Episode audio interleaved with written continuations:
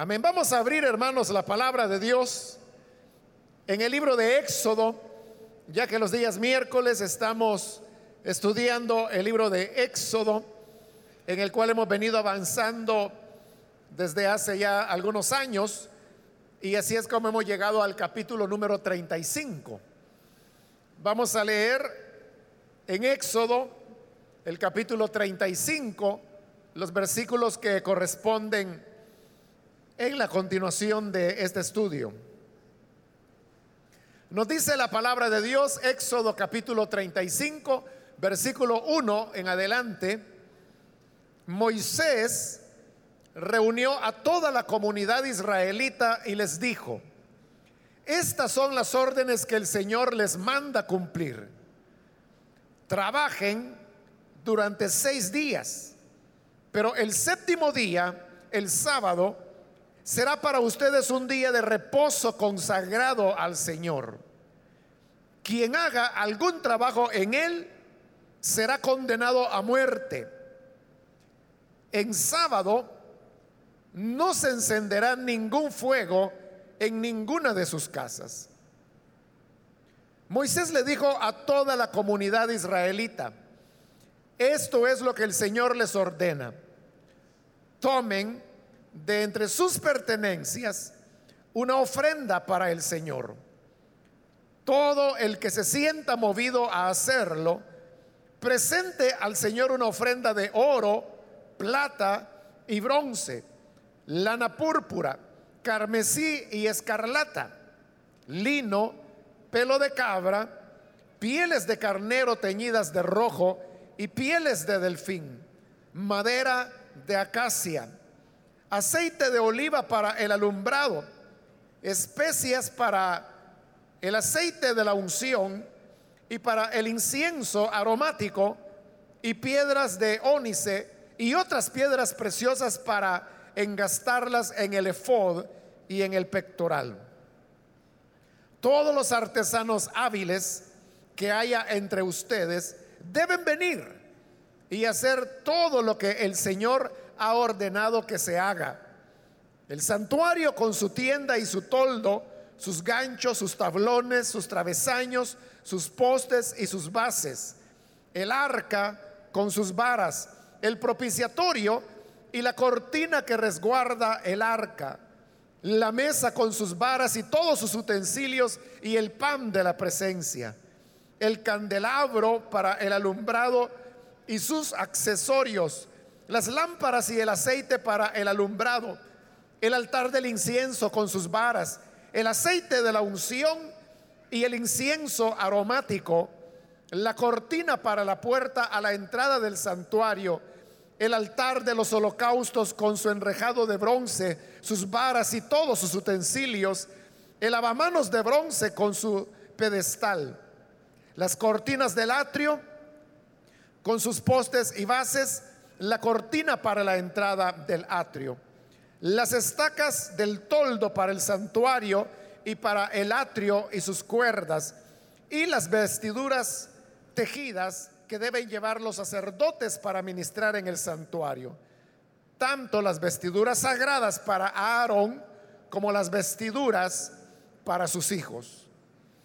Toda la comunidad israelita se retiró de la presencia de Moisés. Y todos los que en su interior se sintieron movidos a hacerlo, llevaron una ofrenda al Señor para las obras en la tienda de la reunión, para todo su servicio y para las vestiduras sagradas.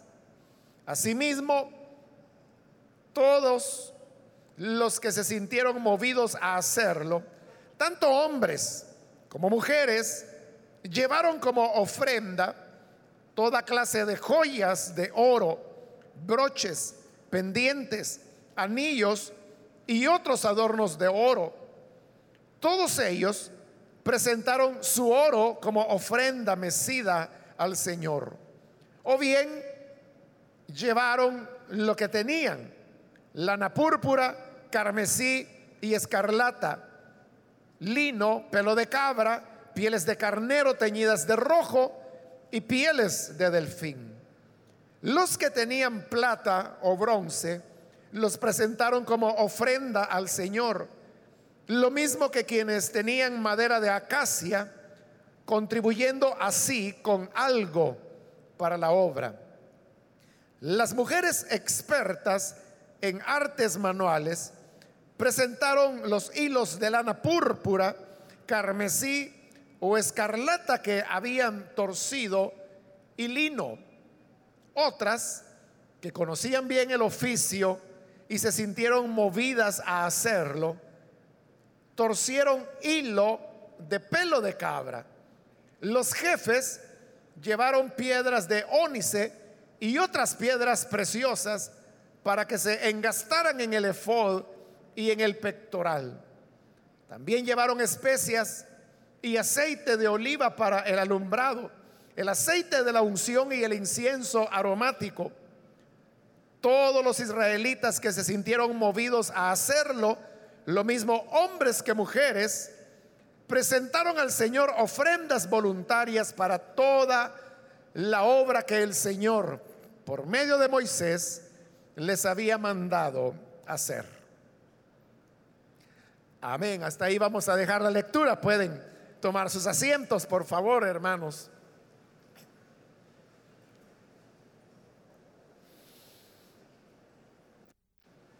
Hermanos, este día iniciamos este capítulo 35 del libro de Éxodo, donde por segunda vez se hará una descripción de los diversos elementos que van a formar el tabernáculo o tienda de reunión, como también se le llama, las vestiduras de los sacerdotes, el mobiliario, el aceite de la unción, el incienso que habría de utilizarse en el altar de oro que precisamente se llamaba el altar del incienso.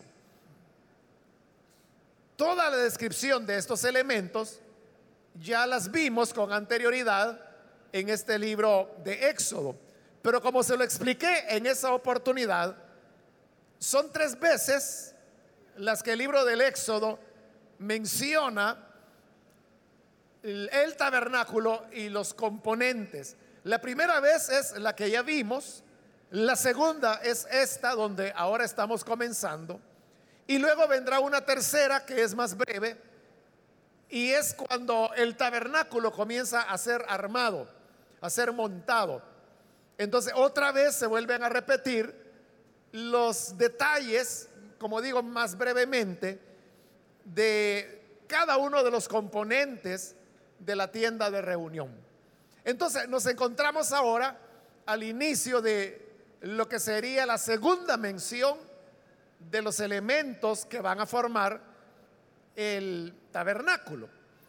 Ahora, hay que ubicarnos en qué momento nos encontramos, porque la primera vez cuando tuvimos la descripción, las medidas, los materiales, la manera y quién habría de hacer las cosas, fue durante la primera estancia de Moisés en la cumbre del monte, los primeros 40 días que estuvo. Luego vino la rebelión, luego la reconciliación y Moisés vuelve a subir por segunda vez para volver a tallar, y esta vez le tocó a él, las palabras de Dios en las dos tablas de piedra que también el Señor le había pedido que él tenía que cortar. Esa es la segunda vez que él va al monte y ahora ha descendido. Entonces, al descender, lo que ahora procede es construir el tabernáculo que Dios ha pedido. Y por eso es que en este capítulo 35 vemos que otra vez la mención de los componentes del tabernáculo comienza con los materiales que ha de estar hecho. No sé si lo recuerda, pero ya hace un buen rato cuando comenzamos a ver la primera descripción de los elementos del tabernáculo. Y decíamos que cuando Dios se dispone a que su pueblo le haga un santuario, lo primero que pide es una ofrenda. Y otra vez está ocurriendo hoy que sí se van a ejecutar las cosas.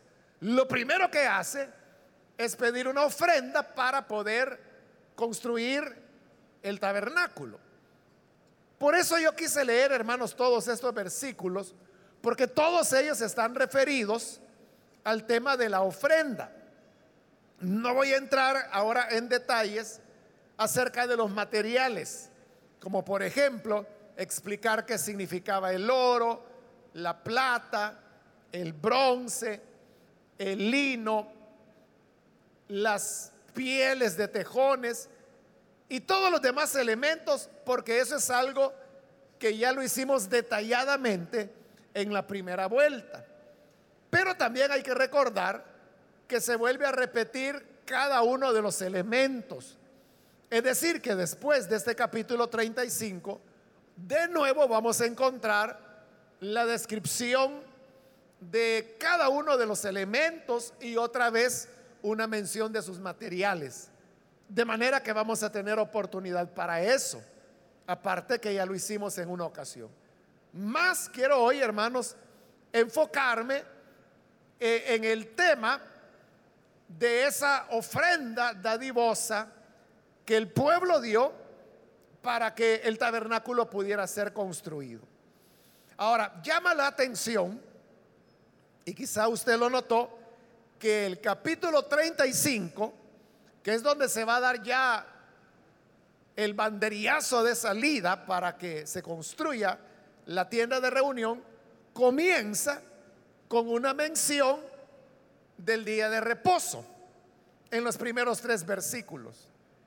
Si Dios ahora les está llamando para que comiencen a trabajar, comiencen a construir el tabernáculo, es extraño que esa llamada al trabajo comienza con una advertencia a que tienen que descansar. Porque eso es lo que dice los primeros tres versículos.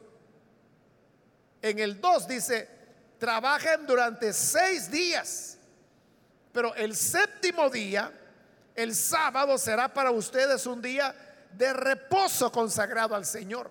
Y oiga que severo, quien haga algún trabajo en él será condenado a muerte. Es una advertencia grave en relación a que seis días de la semana debían ellos trabajar. Pero el día séptimo, que era el reposo, tenían que descansar y se les advierte que quien trabaje en el día séptimo recibirá la pena de muerte. Entonces, otra vez pregunto, ¿por qué si acá es ya el arranque del trabajo? Porque comienza hablando del descanso. La respuesta la podemos encontrar en palabras que el Señor Jesús dijo, por supuesto, unos tres mil años después de esto. Pero en una oportunidad bueno, en varias realmente, Jesús dijo que no se hizo al hombre por causa del sábado, sino que es lo inverso. El sábado se hizo por causa del hombre. ¿Qué significa eso? Que el día sábado fue establecido para beneficio del hombre. Eso ya lo estudiamos, hermanos, cuando allá en el capítulo 22, 20, pasamos por el tema de las diez palabras. Y el cuarto mandamiento precisamente es el de descansar en el día sábado. Explicamos en esa oportunidad que en esa época el ser humano no tenía ningún día de descanso. Trabajaban todos los días y las jornadas eran aproximadamente de 12 horas. Porque lo que marcaba el inicio del trabajo era la salida del sol. Y lo que marcaba el final del trabajo era la puesta del sol. Allí literalmente trabajaban de sol a sol y todos los días de la semana. Pero entonces Dios establece el mandamiento de trabajar durante seis días y luego trabajar el séptimo día. Hay otros descansos, como los días de fiesta, el año del jubileo, pero no voy a entrar en esos detalles que ya los hemos explicado en otra oportunidad. Quedémonos con el elemento que el ser humano tenía que descansar. El día sábado no era un día de actividad religiosa, no era un día de culto. El día sábado, simple y sencillamente, era un día para hacer nada, para descansar. Aquí lo puede usted ver en el versículo 3, dice, en sábado no se encenderá ningún fuego en ninguna casa. Es decir, que ni se cocinaba. Porque las amas de casa son las que menos descansan. Porque llega cualquier vacación en el año y todos los miembros de la familia dicen, qué galán, dice el hombre, que no voy a ir a trabajar en esta vacación. Los niños ya no se digan felices, no vamos a ir a la escuela, entonces me puedo acostar tarde, ¿verdad? Pero la mamá tiene que seguir haciendo oficio y tiene que continuar cocinando. Y a veces salen de paseo y se van a la playa y en la playa ella tiene que ir a cocinar. Y si lleva panes, ella tiene que irlos a preparar. Y si lleva un pollo ahí medio untado en mostaza, tiene que irlo a asar allá. Mientras los demás descansan y se relajan, ella sigue cocinando. Por eso es que el Señor dijo, ningún fuego se va a encender en ninguna casa. Es decir, ni la mujer trabajaba, nadie, no se cocinaba. Tenían que preparar la comida con anticipación y no se podía calentar se comía fría. Pero usted sabe que hay comidas que no se comen calientes, que la gracia está en comerlas frías. Eso es lo que hacían ellos. El propósito era el descanso, pero ¿por qué Dios quiere que el ser humano descanse? Porque si no lo hace se va a enfermar. Y ese es un tema que hemos hablado ya pero en esta ocasión, aquí en el versículo, perdón, en el capítulo 35, adquiere un sentido valioso, porque ¿qué es lo que se iba a hacer? O sea, ¿en qué Israel iba a trabajar? En construir el tabernáculo. Durante 40 años Israel no trabajó. Ellos no tuvieron ninguna labor productiva no sembraban la tierra, no se dedicaron a la agricultura, no pescaban, porque recuerde que ellos lo que comían era el maná y Dios se los daba gratuitamente. Ni el agua tenían que acarrear porque el Señor se los daba y si no había, la hacía brotar de la roca y la gente lo único que tenía que hacer era beberla. Ellos no trabajaban, no cortaban piedras porque no hacían casas, porque andaban en tiendas, no tenían morada fija. Hasta que llegan a Israel, bajo la dirección de Josué, es que dice que comenzaron a hacer casas de piedra, que ya eran definitivas porque de ahí no se iban a mover. El pueblo no hacía nada. Pero Dios les está llamando ahora a que construyan, a que hagan el tabernáculo. ¿Y qué era hacer el tabernáculo? Era hacer la obra de Dios.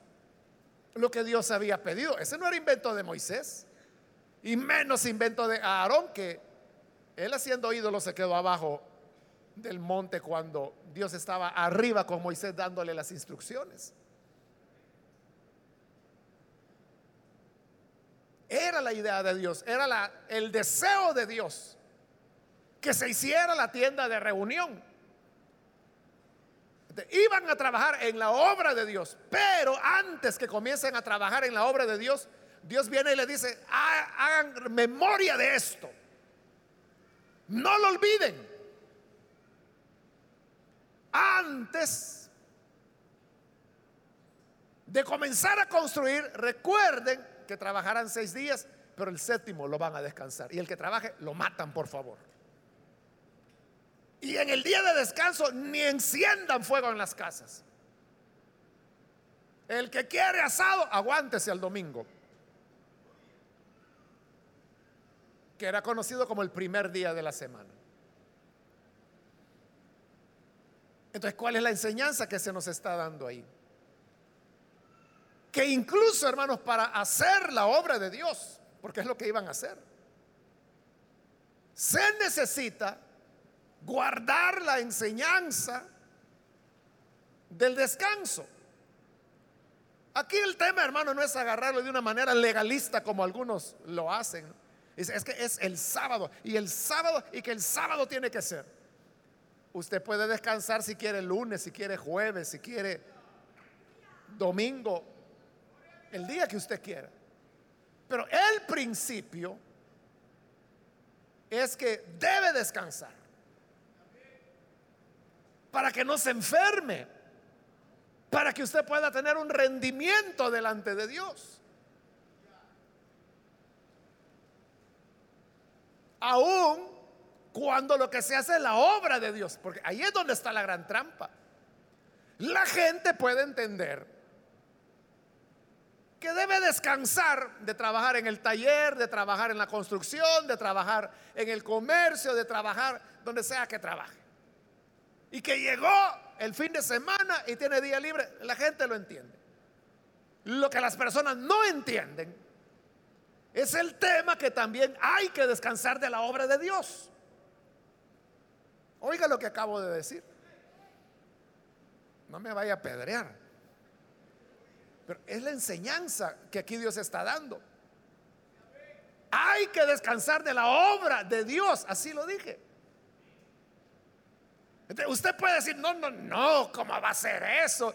Si de la obra de Dios uno nunca se cansa. O sea, yo no le estoy diciendo que ya se aburrió y que por aburrido va a tomar vacaciones de hacer la obra de Dios. No es ese el tema. De lo que estamos hablando es de recuperar las fuerzas para hacer mejor la obra de Dios. Es que Dios no puede utilizar a una persona fatigada. Entonces, note, cuando la persona no descansa adecuadamente, no rinde. Y claro, la persona, es la obra de Dios. Y mi hermano, no importa que haya tenido vigilia lunes, martes, miércoles, jueves, viernes, no importa, yo el sábado sigo adelante con el ayuno y el domingo voy a estar predicando en la iglesia tres veces y el lunes lo enterramos. O sea, pero la gente así lo ve. Por eso le digo, es una trampa, es un engaño. O sea, yo lo entiendo, hermano. Y para serle muy sincero, yo mismo he caído en esa trampa. Yo pasé años sin parar. Sin parar. Nunca hasta después de 11, 12 años en el ministerio, algo así. Y porque yo también, yo, yo ya no estaba bien de salud. Yo me di cuenta. Y si sigo así, esto no va a caminar, ¿no? Entonces tuve que aprender a tomar un día en la semana. A eso me estoy refiriendo que uno no puede, porque usted trabaja y solo el trabajo que tiene es suficiente para que usted llegue rendido. Pero llega a la reunión de supervisión y que después la reunión con los líderes y que luego la reunión de planificación y que luego la reunión de célula. Y como hay un día a la semana que queda libre, que debería dejarlo libre. No, aprovechémoslo, reunámonos con los hermanos para orar. Y entonces cuando descansa. Ah, no, no, hermanito, es que es la obra de Dios. Cristo ya viene. Y no importa, aunque esta nuestra carne se va a morir, pero nuestra alma va al cielo. Sí, pero al Señor no le sirven nuestras almas en el cielo.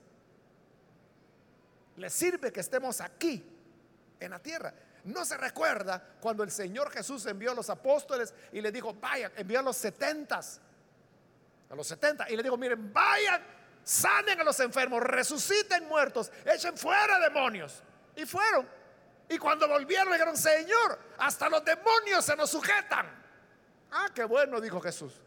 Pero no se alegren porque los demonios se les sujetan, sino que porque sus nombres están escritos en el libro de la vida, el libro de Dios. Y ya que lo recibió, les dijo, ahora vengan y vamos a descansar. Y se fueron, dice, a un lugar apartado. Y era apartado porque lo que querían era descansar de la gente. Jesús lo hizo. Jesús no dijo, no hay tiempo que perder. Inmediatamente vuelvan a salir.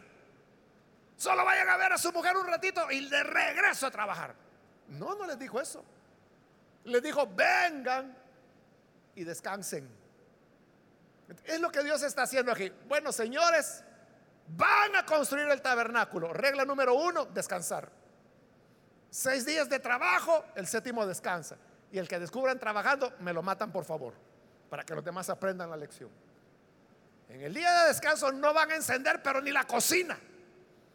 No van a encender ni siquiera un fósforo. Los judíos ortodoxos, hoy, hoy, hoy, aquí en el país no hay. Pero en países como Canadá, Estados Unidos, hay judíos ortodoxos. Con los fríos que hacen allá, hermanos. En día sábado ellos no encienden la calefacción. Y le estoy hablando de temperaturas 20 grados bajo cero. 25 grados bajo cero, no encienden la calefacción, porque obedecen al mandato de que no habrá fuego en sus casas. Y otros que son más ortodoxos todavía, ¿sabe qué hacen? No usan vehículo en día sábado. Porque el vehículo es un motor de ignición, es decir, lleva fuego dentro de él. pero como la ley dice no encender fuego en día sábado, ellos caminan. Y usted se puede ir a meter a un barrio judío, allá por Nueva York, Washington o Canadá, donde usted quiera, Europa aún, Amberes, que es una, en Bélgica, una ciudad, yo creo que todos son judíos, bueno, no todos, pero casi todos son judíos ahí. Toda la gente anda a pie. En día sábado, porque no usan el vehículo, porque no encienden fuego de ninguna manera. Y yo sé de regiones en los Estados Unidos que si usted de turista se llega a meter a uno de esos barrios, lo agarran a pedradas, porque anda en vehículo. Entonces lo ven como un irrespeto a la fe de ellos. Claro, ellos hermanos están trasnochados, ¿verdad? Porque eso fue hace dos mil años, pero Cristo ya vino para traer el verdadero descanso, que no es un día, sino que es la gracia de Dios. Pero eso no quita la enseñanza de la necesidad del reposo. Entonces no lo olvide, hermano. Líder, lideresa, supervisor, supervisora, cualquiera sea el trabajo que usted hace. Reserve un día a la semana. Y no diga, es que mientras yo estoy aquí, las personas están yéndose al infierno. Sí, pero que usted se mate tampoco lo va a evitar. Pero si usted está en buenas condiciones, es que a Dios no le sirven los santos muertos. A Dios no le sirven los santos enfermos. A Dios no le sirven los santos diabéticos, desvelados, que solo bostezando pasan, y otros que ya están en el quinto sueño. Eso no le sirve a Dios. Entonces, por eso dice, bueno, van a hacer mi obra. Ya le dije, ellos no hacían nada, no sembraban, no pescaban, no hacían nada. Hoy van a trabajar, van a hacer mi tabernáculo. Pero regla número uno, van a tener un día de descanso. Eso tiene que hacer usted. Usted sabe que la cultura evangélica en nuestro país es, es nueva. El evangelio vino al país hace un poco más de 100 años. Pero que se convierta en cultura es algo que todavía no se logra. O sea, hoy hay más evangelio, lógicamente, el 40%, según el último estudio, que fue en 2014. Pero que haya presencia es una cosa, que se forme una cultura evangélica es otra. Pero en países donde llevan 200 años de cultura evangélica, existe lo que se llama el año sabático. Y es que, por ejemplo, un pastor trabaja enseñando durante cinco años, pero el año seis, depende de la denominación, puede ser el año siete, el año seis, pero normalmente son cinco años de trabajo, uno de descanso. Y es un año sabático. En ese año ellos no llegan a la iglesia. ¿De qué hacen todo el año? Descansar. Algunos escriben libros, otros estudian un poco, otros lo que hacen es que van a otras iglesias a dar testimonio, si son misioneros, por ejemplo. De cada cinco años ellos tienen un año sabático. Por ejemplo, eso para nosotros es inconcebible. Sería inconcebible que un día les dijera, hermanos, voy a entrar en mi año sabático, ahí nos vemos en noviembre de 2017, salud. ¿Qué pensaría usted? No lo entendemos. Pero para ellos es normal y es un año remunerado. Porque cuando pasa el año sabático, la persona viene mejor preparada para dar aún más. Entonces, lo que a veces nosotros creemos que es tiempo perdido, es que Dios no puede ser, Dios no puede equivocarse. Es, vaya, lo voy a contratar, dijo Dios, háganme un tabernáculo. Pero, primera condición del contrato, van a descansar un día. Así es como que si Dios lo tomara, usted vas a ser líder de célula. Y tu hija vas a ser lideresa. Pero primera condición, vas a descansar un día a la semana. No de lavar trastos, sino que de mi trabajo. Vas a tener un día en que no teléfono, no oración por los enfermos, no vigilias, no reuniones de oración. Nada. ¿Y qué va a producir eso? mejores líderes, mejores lideresas. Recuerde que es una maratón. Si el ser líder fuera cuestión de tres años, dele duro, hermano, y no importa que se acabe, ya van a pasar los tres años.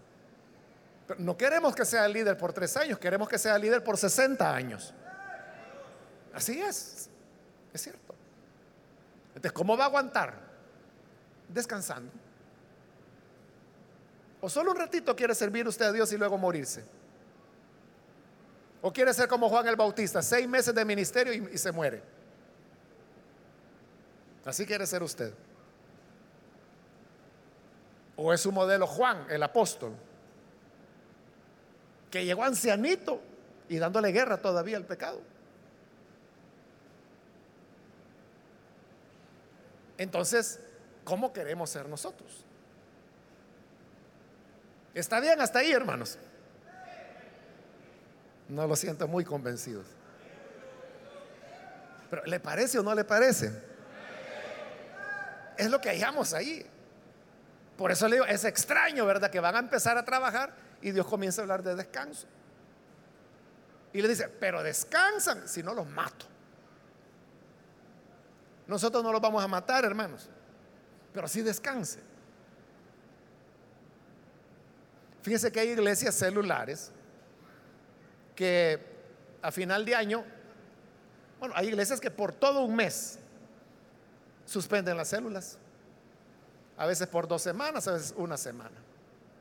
Pero es una práctica de iglesias celulares.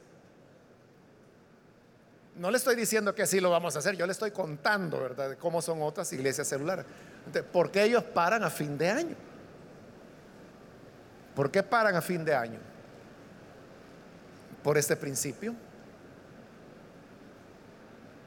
Yo no sé si usted sabe que yo escribo un blog sobre trabajo celular todas las semanas.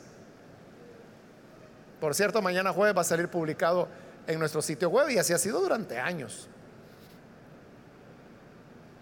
Entonces, los Blow, yo no escojo los temas, sino que es la directiva de lo que se llama el Joel Comiskey Group, o sea, el grupo de Joel Comiskey, que es una entidad no lucrativa que lo que hace es proveer a la iglesia de todo el mundo con materiales para el trabajo celular. Entonces, ellos me, ellos me dan los temas y me dicen, para esta semana el tema es este, y así tengo que ir yo escribiendo. Pero en diciembre solo se escriben dos blogs de las cuatro semanas que tienen, solo dos. Y las últimas dos semanas no se escribe nada. Y han habido años en los cuales me dicen, Mario, ahí escribís algo sobre descansar al fin de año. Y digo, ¿yo qué voy a escribir? Pues si nosotros no paramos nunca, es cuando más reuniones hace usted, ¿verdad? Y así como este año, ¿verdad? Que 24 de diciembre y 31 de diciembre van a caer sábados si usted no sabía. ¿De qué hace? Que usted comienza a hacer maniobras para mover la reunión y hacerla en un día donde va a llegar más gente. Porque sabe que si la hace el 24 la gente no llega porque está con su familia. O el 31. ¿De qué hace usted maniobra? Pero no, no, no se para la obra. Ese es un modelo, un ejemplo de cómo paran y, ese es, bueno, el, blog se publica en español, en inglés, en portugués y en coreano. Y lo que ahí dice es, las siguientes dos semanas no hay blogs. Y no sé cuántos miles de personas lo reciben a diario en sus teléfonos. Son docenas de miles, ahorita no me acuerdo cuánto. Ni sabía que iba a hablarles de esto. Pero a todos les cae el mensaje que dice, hasta el otro año, señores. Porque no hay más blog todos a descansar. Y eso coincide con varias iglesias celulares que paran el trabajo también. Otra vez, no estoy diciendo que así lo haga usted, no. Solo se lo estoy poniendo como un ejemplo para ilustrar que se puede combinar. Y es lo que Dios quiere aquí. Seis días trabajen, descansen uno. Ya.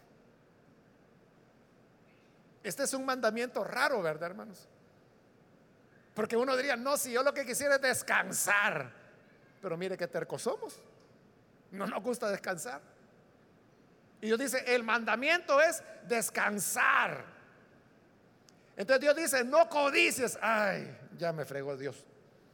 No mates. Ay, ¿qué voy a hacer ahora? No adulteres. Pero luego dice, descansa uno diría, ay, qué galán. No, la gente sigue trabajando. Entonces, hermanos, la enseñanza es que no se hizo el sábado por el hombre, perdón, no se hizo al hombre por el sábado, sino que el sábado para beneficio del hombre. Entonces, aún de la obra de Dios, le importa más a Dios su persona que la obra que usted pueda hacer. Porque si su persona está bien, la obra que haga estará bien. Pero si usted está enfermo, raquítico, ulceroso, con reumatismo, que le cayó la gota, que el lumbago, que la hernia, entonces ¿cómo le va a servir a Dios? ¿O qué tipo de servicio? le dará a Dios. Un soldado artrítico puede ir a la guerra. Un soldado diabético puede agarrar un fusil e ir a la guerra aunque no vea nada. Pero ¿quién rinde más? El soldado joven, saludable, fuerte. ¿Quién rendiría más? O el que va a la guerra y tiene problemas de presión, se le sube la presión. Y a la hora de la balacera, y si le sube la presión, ¿Qué esperanza tiene usted con él? Pero si es un joven que no tiene problemas, es mejor soldado. Iguales en la obra de Dios. Seremos mejores servidores si aprendemos a cuidarnos. ¿Puede decir amén a eso? Vaya, hoy ya fue mejor el amén. Pero no hemos comenzado con el tema. Así que vamos a iniciar la predicación, hermanos. Viene Dios y lo que pide es la ofrenda. Pero yo quiero hacerle notar, no vamos a ir a versículo a versículo, por supuesto, pero sí los principios.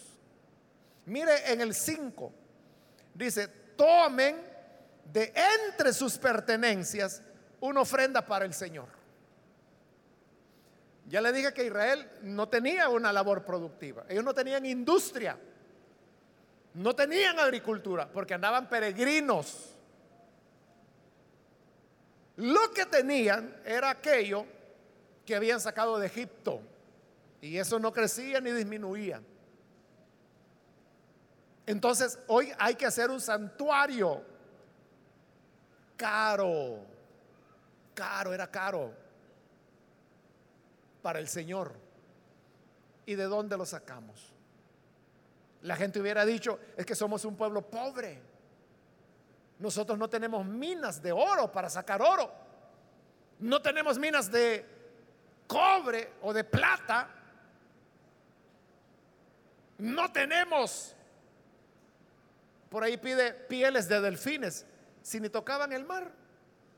Y si lo tocaban, no era un pueblo de pesca, de navegación. Israel nunca lo fue, de navegación, nunca. ¿De dónde iban a sacar pieles de delfines? Igual uno puede decir, ¿y de dónde tela si no hay araña, verdad? Pero Dios tiene la respuesta. Tomen de sus pertenencias. el tabernáculo ya estaba. El tabernáculo ya lo tenía el pueblo. Lo único que estaba disgregado entre todas las personas. En aquel que tenía un anillo de oro, en aquella que tenía un pendiente de plata, en aquel que tenía una piedra de ónice, en aquel que tenía una piel de delfín que a saber a qué egipcio se la quitó. Otro tenía cuerdas, otro tenía bronce, otro tenía madera, pero todo estaba desperdigado. ¿Desde dónde iba a salir? Del mismo pueblo. Por eso Dios dijo, tomen de entre sus pertenencias, es decir, de lo que ya tenemos, de ahí va a salir. Y así es la obra de Dios, hermanos. O sea, ¿de dónde ha salido todo lo que usted ve acá? Este edificio, el terreno que llamamos de la terminal, el terreno anexo, el edificio de radio, de televisión, la iglesia infantil. O sea, todo lo que hay aquí. ¿Y de dónde salió? De ustedes. Todo el tiempo estuvo entre nosotros. Y si hoy nos preguntamos, ¿de dónde saldrá el auditorio para 11 mil personas que estamos a punto de comenzar a construir? ¿De dónde saldrá? De entre nosotros. Ya está. Ya está. Solo tenemos que juntar para tenerlo.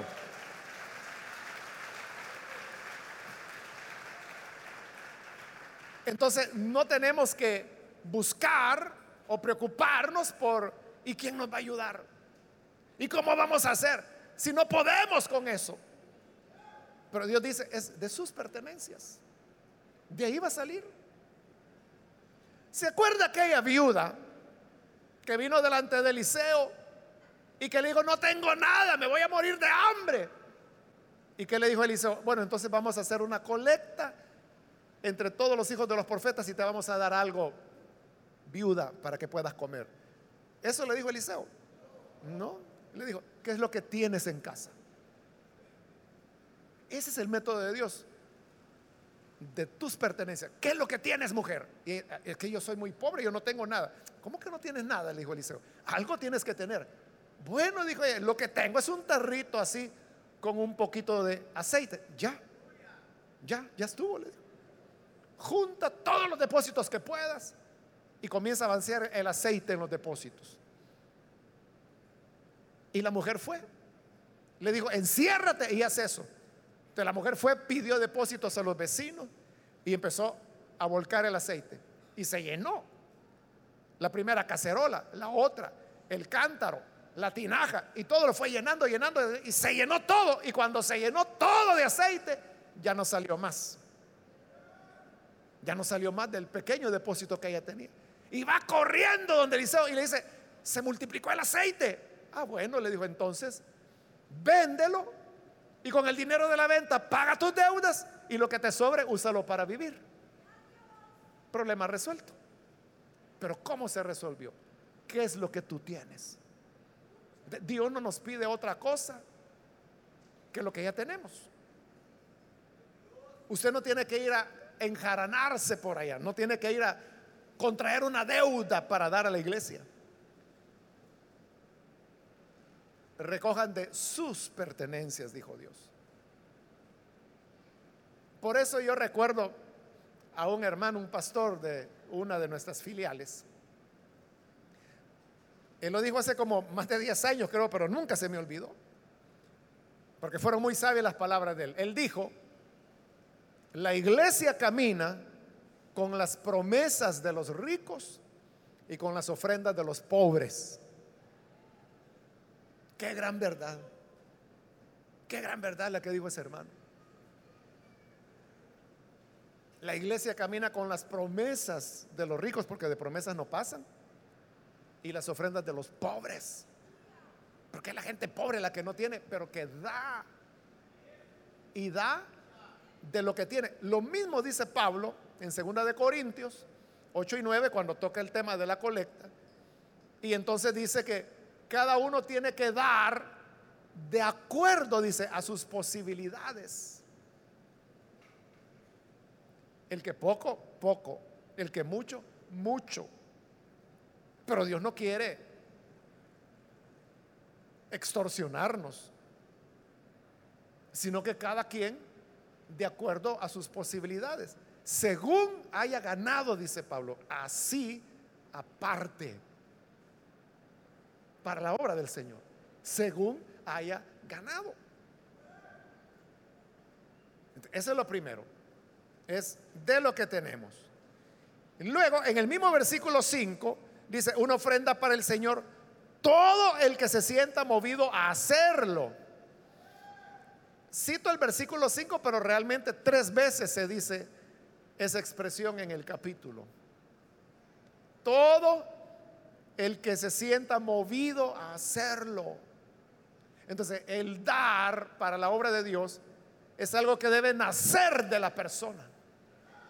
Si tú te sientes movido a hacerlo, hazlo. Si no te sientes movido a hacerlo, no lo hagas. Porque Dios ama al dador alegre. ¿Y quién es el dador alegre?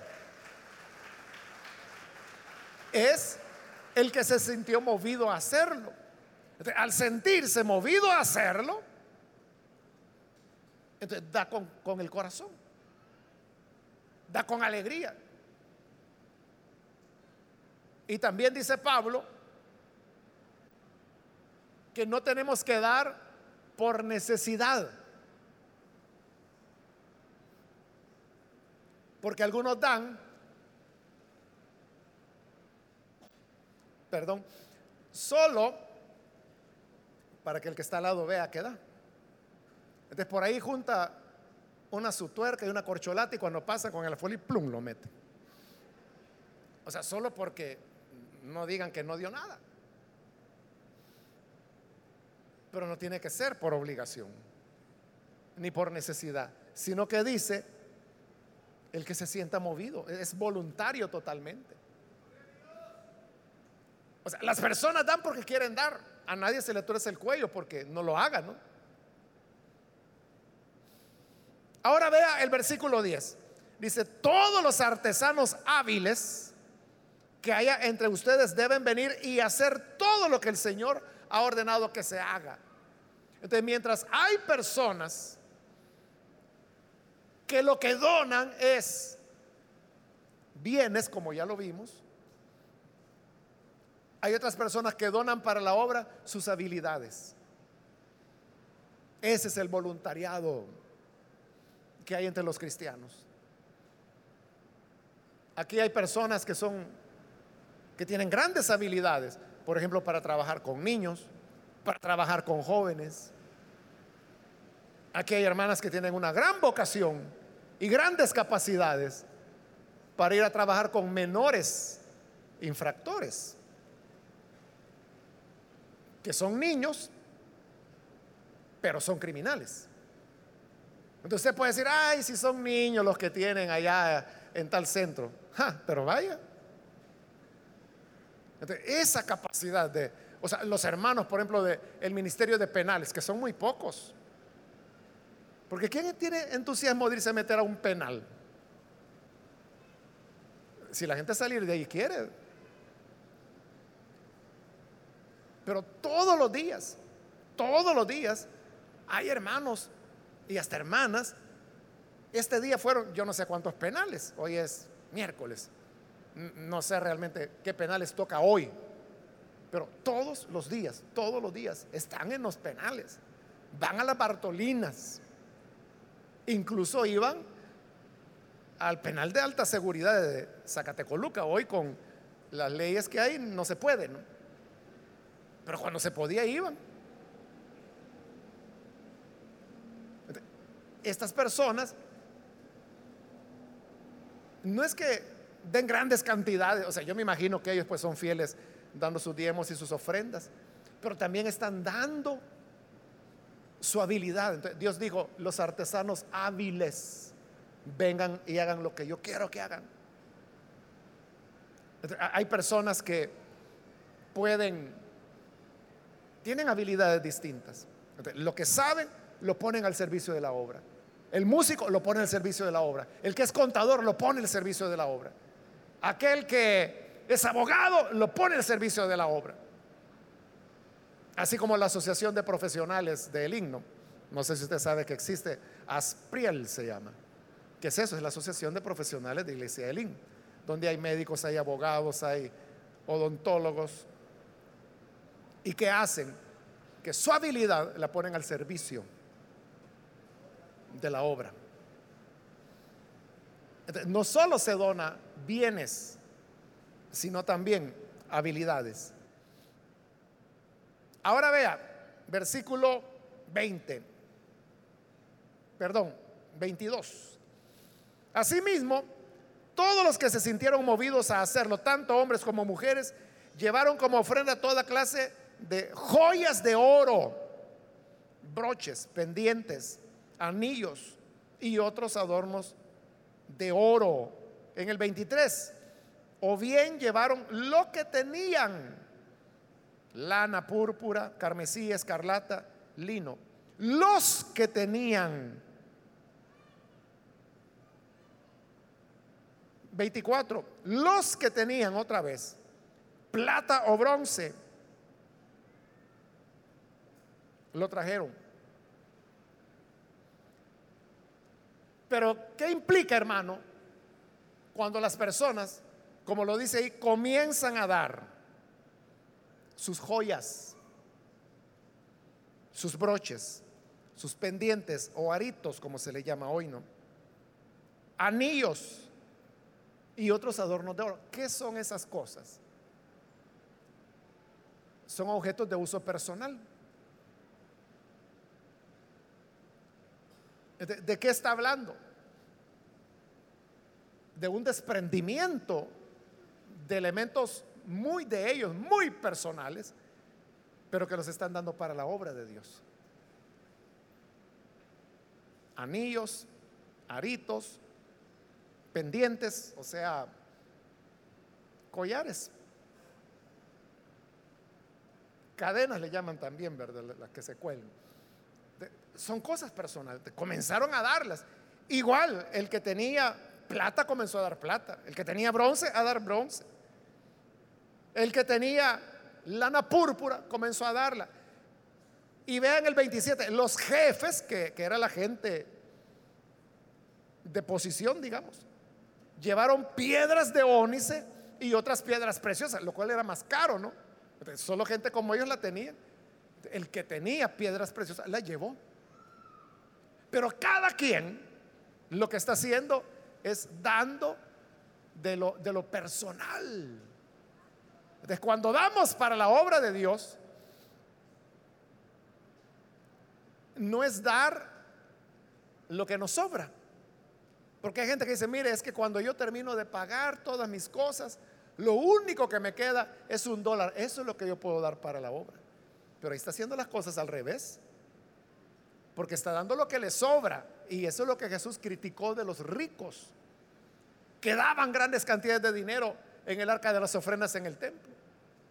Pero cuando llegó la viuda que solo dio dos octavos de centavo, o sea, un cuarto de centavo, Jesús dijo, ella dio más que todos. Y los discípulos, ¿cómo va a ser eso si los otros dieron millones y esta dio un cuarto de centavo? ¿Cómo es que va a dar más? Ah, dijo Jesús, es que ella dio todo lo que tenía, es decir, era el 100% de ella. En cambio los otros, los ricos, dieron lo que les sobraba.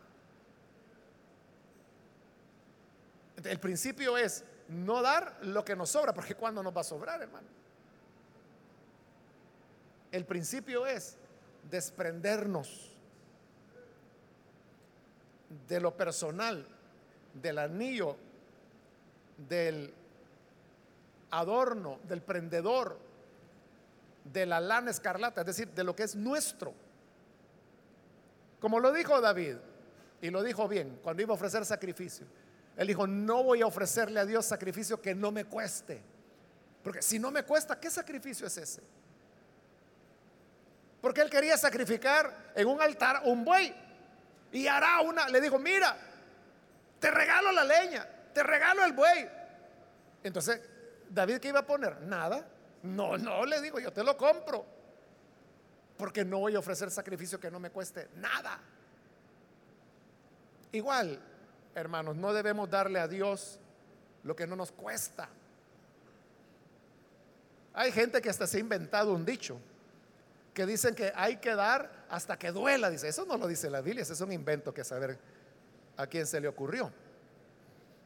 Y por otro lado, nunca tiene que doler dar para la obra de Dios. Siempre tiene que ser un gozo. Porque Dios ama al dador alegre, no al dador que llora porque le duele dar. Pero lo que sí dice la Biblia, lo que sí dijo David es, no voy a dar nada que no me cueste. Quiero que me cuesta, que me cueste, porque es mi ofrenda para Dios, grande o pequeña, pero me cuesta. esos hermanos son los principios del dar que encontramos en este capítulo. Y lo que a usted le sirva, guárdelo en su corazón y llévelo a la práctica. Vamos a orar, vamos a cerrar nuestros ojos. Padre, te damos las gracias por cada persona que está aquí. También aquellos que a través de televisión, de radio, a través del internet están escuchando y recibiendo la palabra. Yo te pido, Padre, que tú puedas recibir la ofrenda de la vida que ellos hacen a ti, consagrándote su tiempo, sus talentos, sus habilidades, lo que poseen, todo lo que son. Recibe, Señor, el don de la vida que con alegría ellos ofrecen a ti. Transfórmales, cámbiales, que puedan conocerte